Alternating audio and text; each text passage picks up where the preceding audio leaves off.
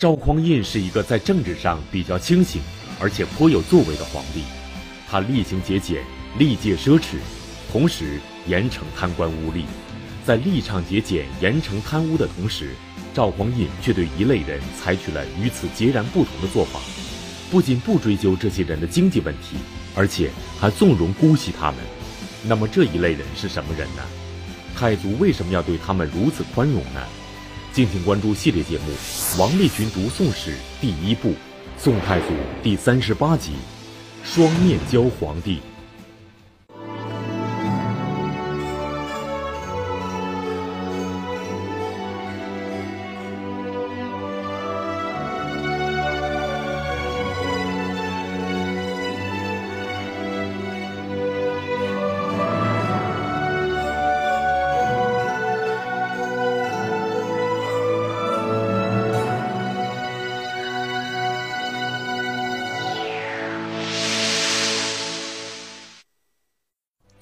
五代十国的战乱中走出来，赵匡胤深知五代时期帝王的奢靡和官吏的贪腐。为了建立一个长久的王朝，赵匡胤提倡简朴的生活，便在衣食住行诸多方面都厉行节俭，率先垂范，为大宋王朝的各级官吏树立了一个良好的典范。与此同时，他对大宋官吏的贪污腐败和违法乱纪也采取了极为强硬的手段。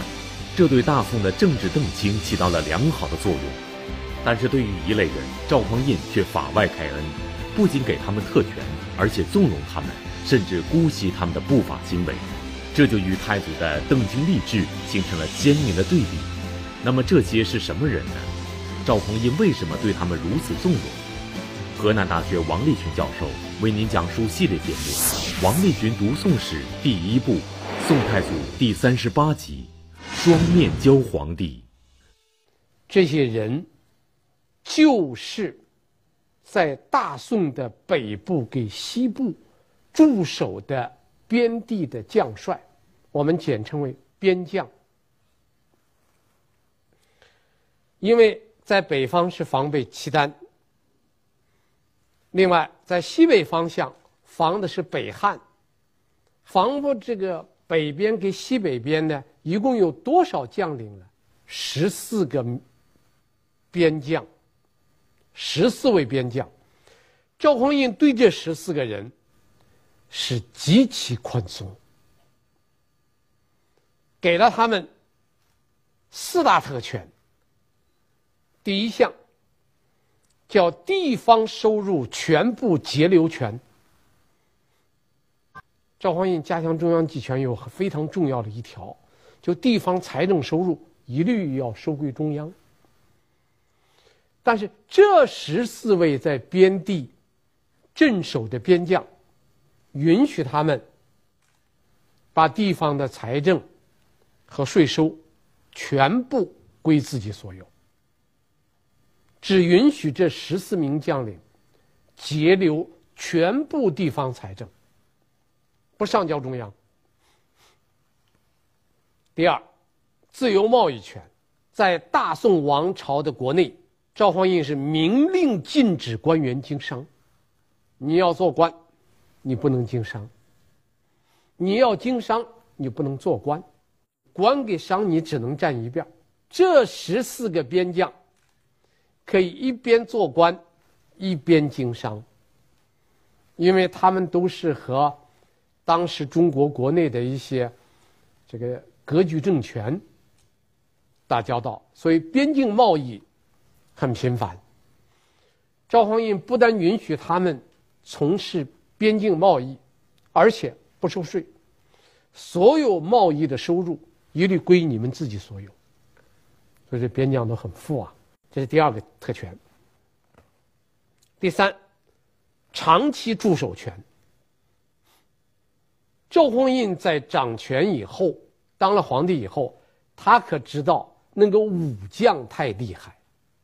我们前面讲过，赵匡胤说，一百个文官的贪官抵不上一个武将的危害大，所以他对武将防范很严，所以他制定了一个法令，叫更书法。什么叫更书法？一个将领带一支军队，三年就得轮换，三年一换，不允许一个将领长期在一个地方驻守，那是绝对不能允许的。但是，唯独这十四个边将允许长期驻守。比如说，驻守三关的李汉超，在那个地方一共驻守了多少年呢？十七年。赵匡胤在位多少年呢？十七年。李汉超驻守边疆十七年。第四，便宜从事权。什么叫便宜从事啊？所谓便宜从事，就是说，你可以不请示，不用向中央报告，遇到事儿，你自己可以当机立断，你自己处理。这叫便宜从事权。这个权力是非常之大的一个权力呀。当时宋代官员的这个将领的作战要上报中央，经过中央批准以后，你才能按照这个制定的方针去打仗。但是这十四位边将，他们有一个便宜从事权，他想怎么打就怎么打，想怎么处理就怎么处理。所以，这等于说给了这十四个边将四大特权。这就导致出现一种现象。你想想，这人什么人呢？武将，权力有多大呢？无边无沿。有没有监督呢？几乎没有。五人没有监督，长期住在一个地方，又给了他们那么多权力，最后带来的结果是什么？违法乱纪。您现在收看的是《百家讲坛》栏目。赵匡胤赋予边将四大特权，这样，在边境将帅的长期经营之下，边将驻地形成了相对独立的经济实体。因为朝廷赋予他们的权力足够大，所以一些违法乱纪的事情就在所难免。对于镇边大将的违禁，赵匡胤又该如何处理？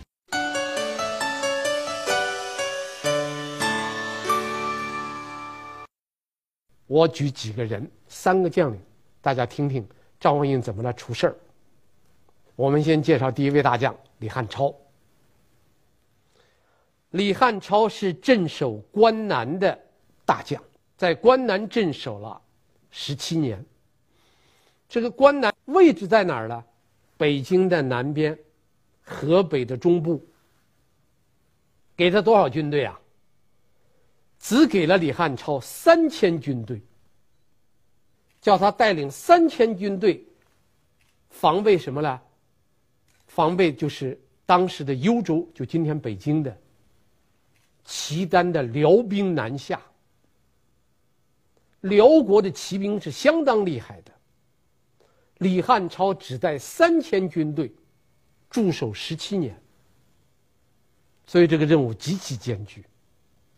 非常艰巨的一个任务。李汉超长期驻守，权力很大，出事了。搞到最后，当地的老百姓跑到京城去告，告李汉超，告李汉超什么呢？两条：第一，借钱不还。这明摆着是书里的事儿啊，有借有还，借钱不还。第二。抢夺民女，这些老百姓就告过去了，啊，有一个老百姓，他闺女被抢了，他就跑到京城告御状去了。那你想想，赵匡胤肯定要处理啊。赵匡胤对这个抢夺民女这件事情是最痛恨的。我们讲两件事可以看得出来，赵匡胤如何处理这个抢夺民女。第一件事儿，北宋有一个大臣叫王继勋。这个大臣是王皇后的弟弟，皇后的弟弟。有一年，招了一批禁军，这个赵匡胤就交给这个王继勋去带领。这一批新兵呢，大部分是未婚的青年男子，所以赵匡胤就说：“说这帮人没有结婚进军，如果他们结婚的话，可以允许，但是婚事呢要办的简单一点。”结果这王继勋是脑子进水了，也不是脑子短路了，把皇上的意思给误读了。他觉得这个皇上的意思是。让这批禁军赶快结婚。赵匡胤的意思就是，这些人呢可以结婚，但是婚事要办的简单一点。这个王继勋就下令说：“你们可以在京城看中谁，你们就弄过来就行了。”那等于什么？等于是在京城纵兵抢劫，这一家伙一下子抢了好多民女。那那当兵的，你要是允许他拿着枪，在首都看见哪个美女长得漂亮，用枪逼着就抢回去，那真是能抢走人。果然，一下子抢了一百多，告上去了。赵匡胤一生气，赵匡胤得到信息以后，史书记载两个字儿：大怒。大怒以后。把那一百多个抢民女的士兵全部处死，凡是抢夺民女的全部处死。王继勋怎么办呢？王继勋幸亏有一个姐姐，是皇后，所以他没有被崩，没有被毙了，算是保了一条命。这可见赵匡胤对抢夺民女这件事情，他是处置极严的。这件事涉及到皇后的弟弟，第二件事更厉害，涉及到他的弟弟。赵匡胤的弟弟是谁呀？赵光义，宋太宗。宋太宗做什么官呢？开封市的市长。然后他就就看中了一个一个女孩，这个女孩是青州人，他爹带着她十几岁。带着这个小姑娘来到京城来做了小生意，不知道怎么告的，叫赵光义看中了。赵光义说：“我拿钱买，买你的女儿为妾。”但这个老板的小老板呢，不卖。你拿钱我不卖，你市长也不行，我就是不卖。结果赵光义手下有一个官员，这个人姓安，安全的安，叫。安锡，这家伙不知道用什么办法，把这个十几岁的小姑娘劫至南衙，南衙就是赵匡胤的这个办公地点了，一下把这小姑娘给劫走了。结果人家爹不愿意，他告状了，一告状，赵匡胤知道是他弟弟手下的人干的，下令抓捕这个安琪，全城通缉抓捕。结果这安琪他两口吓得皇上要通缉他，他往哪儿躲？躲到皇上他弟弟的家里了，躲到赵光义的家里了，一躲躲了多少年都不敢出来。等到赵匡胤死了，赵光义当了皇帝了，他两口子才敢走出赵光义的家。如果不是赵光义罩住他，这个安锡。也要被杀，所以你知道赵匡胤对这个抢夺民女这个事儿，他是处置极严的。结果这个李汉超不是抢了人家的姑娘吗？人家爹去告状了，赵匡胤怎么办呢？把人家的爹请到皇宫中来，好吃好喝，好酒好肉招待。招待完了，赵匡胤问了三个问题。第一个问题问，说李汉超镇守关南以后，契丹的军队还有没有到关南来抢劫啊？老百姓说没有。说李将军来过以后，契丹的骑兵一次都没有敢到关南来。张文英说好。第二问，说当年我派的其他的将领去驻守，都挡不住契丹的军队，契丹的军队经常来抢。抢财物，抢人，他说：“那个时候，你们家受损失了没有？”他说：“我们家肯定受损失了。”那么我接着要问你的就是，现在契丹的军队不来抢了，我手下的那个李汉超在那儿驻守，他抢了你的女儿。那么李汉超抢的，跟那个契丹的军队抢的，哪个抢的让你们家损失多啊？这老头就打了：“那当然是契丹的军队一抢，我们损失大了。”赵匡胤说：“好，我再问你第三个问题。你家几个女儿？”老头说：“我好几个。”说：“你女儿都嫁给谁了？”那都嫁给那当地的种地了。啊，就嫁给当地的那些村夫了。实际上就是嫁给那个农村的。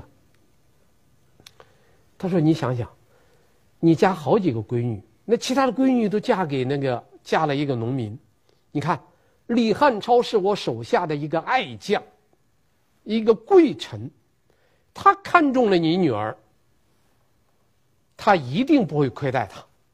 你想想，你的女儿是嫁给一个农民好了，还是嫁给一个是我手下的一个我重用的官员好了？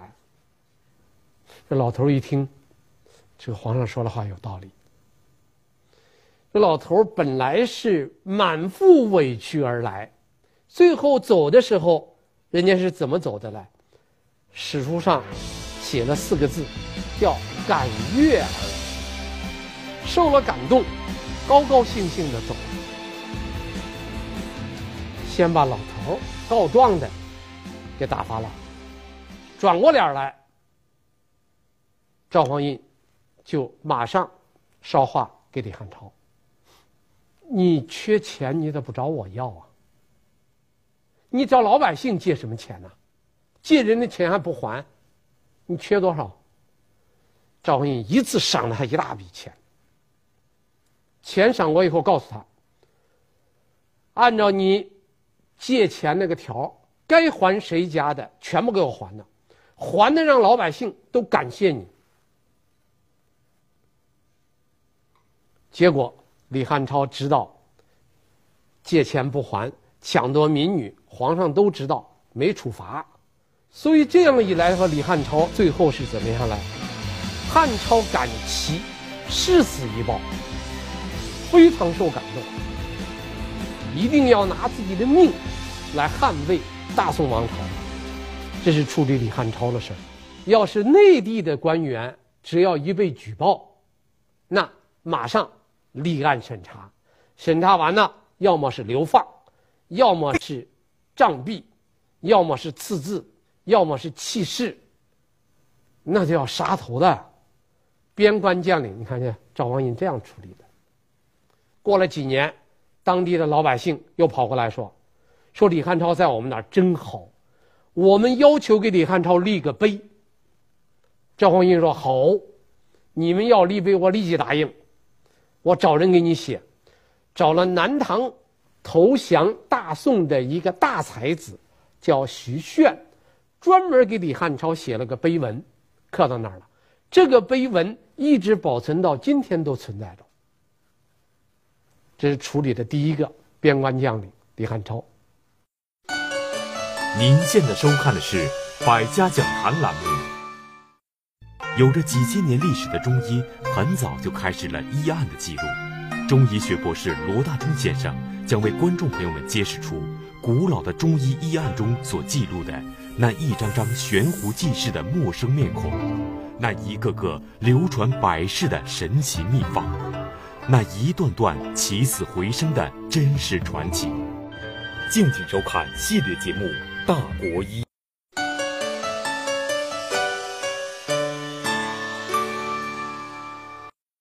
第二个，郭靖。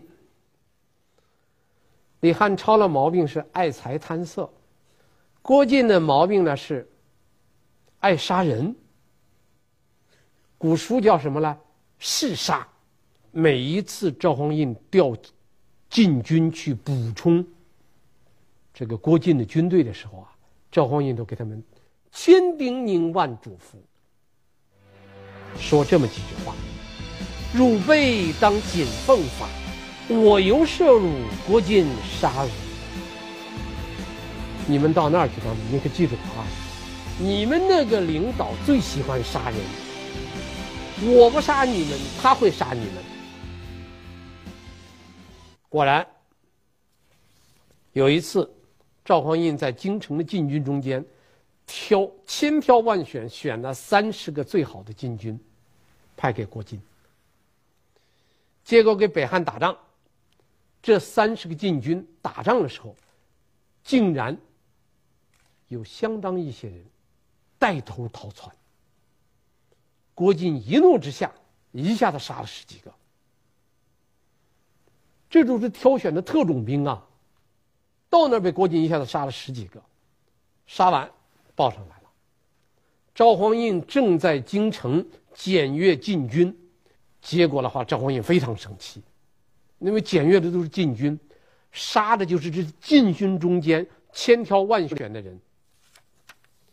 所以赵匡胤当着这些正在受检阅的禁军的面说：“我们派去的三十个人是一千个人中间还几乎挑不出来一个，他一次给我杀十几个，我绝不饶他。”看这个话，赵匡胤是要对郭靖下手了。转过脸儿，赵匡胤派了个宦官去见郭靖了，给郭靖说了这么几句话。士起素未亲近，搅局不秉令，鲁之是也。说这个给你派去这三十个人，仰仗着他们是侍卫亲军，不把任何人放在眼里，你该杀请杀了。结果，郭靖杀了这么十几个禁军，皇上丝毫没有惩罚，让整个郭靖手下的。整个士兵啊，全部感到震惊，吓死了，都知道这家伙逮着谁杀谁。以后郭靖再下令，没有一个敢临阵脱逃的。所以郭靖在那个西山驻守了二十年，一直阻挡着北汉这个对大宋的侵扰。这还不算，还有两件事儿。可以看出来，赵匡胤是如何优待这些边边将的。第二件事儿叫盖豪宅。郭靖本来是在西山，就今今天的山西那个地方防备北汉的军队的，结果赵匡胤下令，在京城给郭靖盖一个非常豪华的房子。这个房子要达到什么级别呢？要达到像自己的儿子。和女儿那个级别，那样的豪宅，所以很多大臣不愿意，说这违制不合法。赵匡胤恼火了，他说：“郭靖驻守西边，防备北汉十几年，让我没有丝毫的北顾之忧。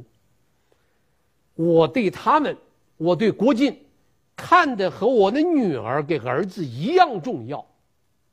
你们什么意见也不要提，赶快抓紧时间给人家盖房子，给郭靖盖豪宅，给京城盖豪宅。第三件事儿，郭靖手下有一个士兵，啊，有一个低级军官，跑到京城开封，检举揭发郭靖违法乱纪。那要是一般的官员有人告，一定要处查了，处罚的。你看赵匡胤怎么来处理这个告状的事儿啊？结果赵匡胤二话不说，也没有查，也没有审，就给这个告状的军官带了一个罪名，叫诬上。什么叫无上？欺骗皇上。赵匡胤什么也不调查，就说这个家伙啊。是在郭靖手下犯了罪，郭靖要处罚他，他跑到呃这个京城来告这种御状的，送回去让郭靖处理。你想想，来皇上这儿告郭靖的状，皇上把他送回去叫郭靖处理。你想这个人是个什么结局？一般来说，这人必死无疑。郭靖后来见到这人说：“你小子行啊，你有种，你有胆，你敢跑到京城开封，敢在皇上那儿干我的告我的状，你够有胆的。现在有个事儿，北汉刚好来入侵，我给你军队，你去抵抗，你不是有种有胆吗？勇敢吗？把这仗打下来。如果把北汉打退了，我向皇上为你请功受奖。”如果打败了，甭回来见我了，你投降北汉走吧。这个告状的这个军校本来想着他这这一状没告响，回到郭靖手下那是必死无疑啊。他没想到郭靖给他这么个机会，果然呢这仗打得非常勇敢，打胜了。然后郭靖上报给皇上，皇上也知道这件事儿，立即嘉奖提拔。这是第二个将领郭靖。第三个将领董宗辉。当年赵匡胤曾经投奔董宗辉的父亲，到董宗辉的父亲那儿去，想谋个职。结果呢，董宗辉的父亲倒是收留了他了，但董宗辉一个人呢，仗着自己的武艺高强，年少气盛，经常。欺辱人家赵匡胤，所以赵匡胤最后受不了董宗辉的气，赵匡胤走了。这是当年的事儿。等赵匡胤当上皇上了，赵匡胤把董宗辉叫过来了。董宗辉知道，当年这个赵匡胤就是被他欺辱的，没有办法才离开自己父亲的大营的。现在人家十几年过去，人家当皇上了，那招我去，那肯定是死罪了。所以这个董宗辉来到以后，对着赵匡胤就叩头，希望赵匡胤能宽恕他。赵匡胤手一挥，事儿都过了，我都忘了，甭提这个事儿了。这叫什么？这叫不念旧恶。第二，不查违法。董宗辉有很多违法的事儿，也被人告。赵匡胤不追查。第三，母子团圆。董宗辉的母亲流落在北方，赵匡胤花重金收买北方边地的边民，硬是把董宗辉的母亲找到，然后送回来，让董宗辉母子团聚。办了三件事儿：不念旧恶，不查违法，母子团聚。三件事儿让董宗辉感动的眼泪刷刷的，非常受感动。然后，董宗辉献给赵匡胤一匹马，这叫献马示谢。赵匡胤呢？就把自己身上穿那个龙袍脱下来，赏给董宗辉。当时很多人就反对，说龙袍可不是一般人能穿的。赵匡胤说：“我不但让他穿，我还要重用他。怎么重用他呢？让他担任通远军使，驻守环州，就今天甘肃的环县，在那一驻驻守十四年。”保卫着那个边疆，使大宋给西夏边境始终处在无战事的状况。您现在收看的是《百家讲坛》栏目。赵匡胤在处理边疆的问题上，基本采取的都是两手战略，当面一套，背后一套，两者都兼顾，这也收到了良好的效果。所以说，宋太祖赵匡胤是个典型的双面胶皇帝。历史上。宋太祖赵匡胤重视法治建设，严惩贪污，邓清吏治，历来被后人称誉。但是，从前面王立群老师所讲的几个事例对比中，我们可以看到，赵匡胤对此并不是一视同仁。对内地的一些官吏的违法乱纪、贪污腐败，他的执法力度很大；而对边帅，不仅妥善安置厚待他们的在京的家属，而且还给予边将种种经济特权。甚至对他们的违法乱纪问题持宽宥甚至纵容的态度。宋太祖赵匡胤为什么如此姑息偏袒边将呢？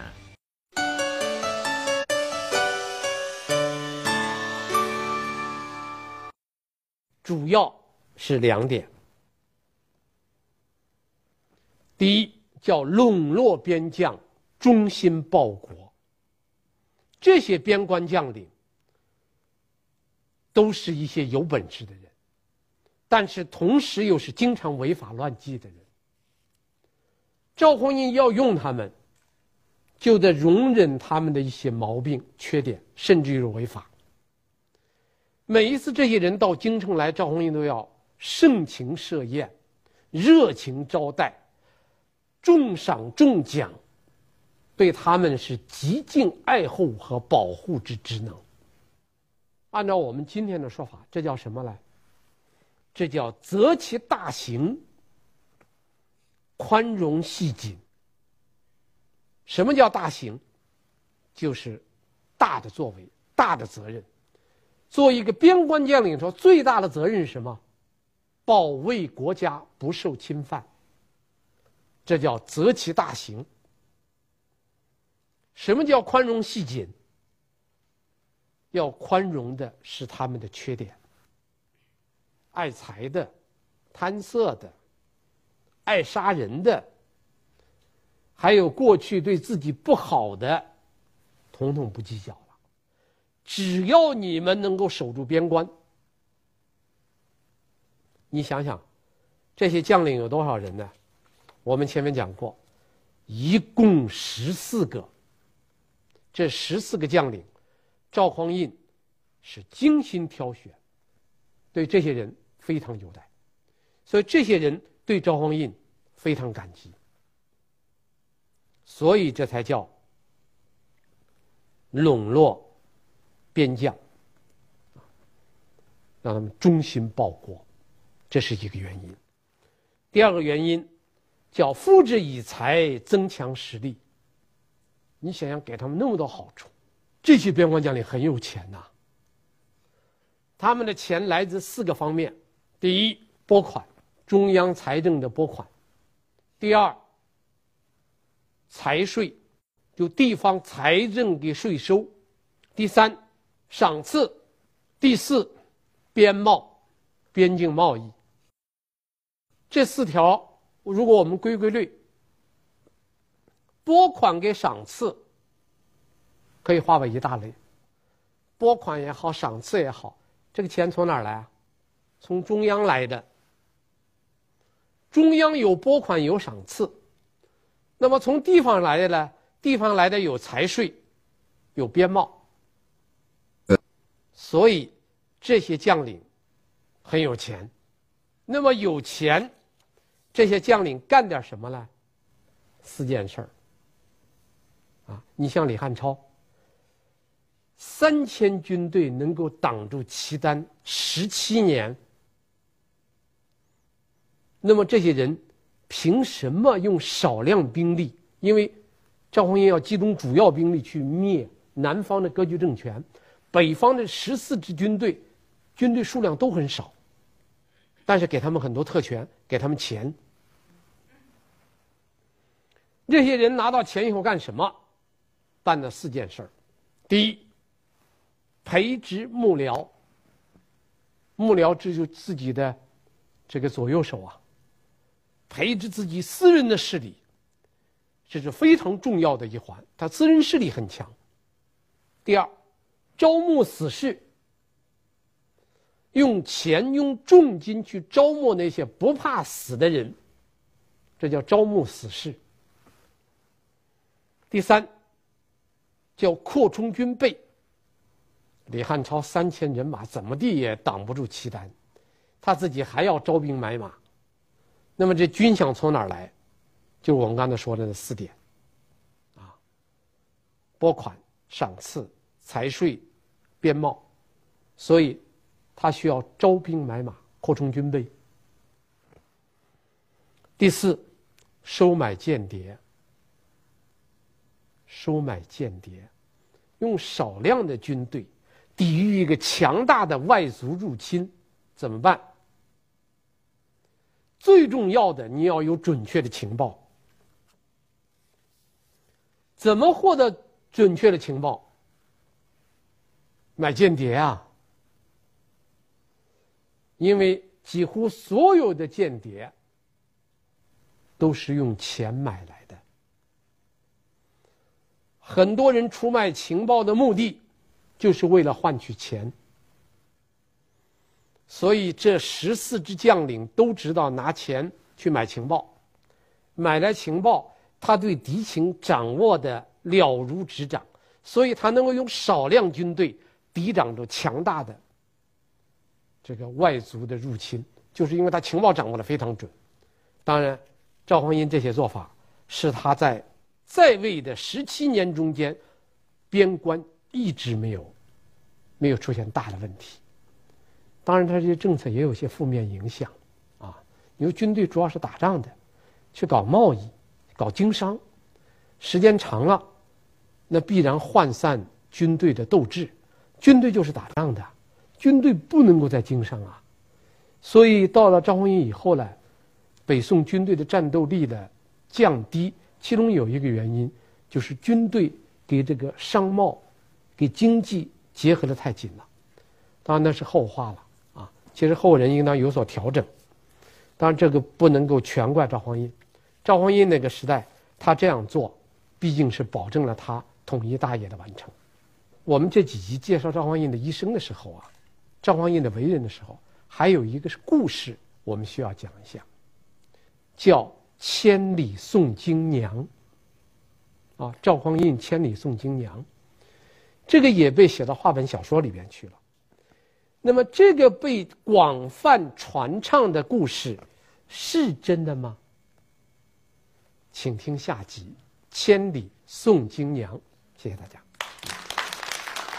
赵匡胤在位十七年，在他身上不但有黄袍加身、兵不血刃的帝王传奇，更为传奇的是，在民间广为流传的还有他英雄救美人的故事。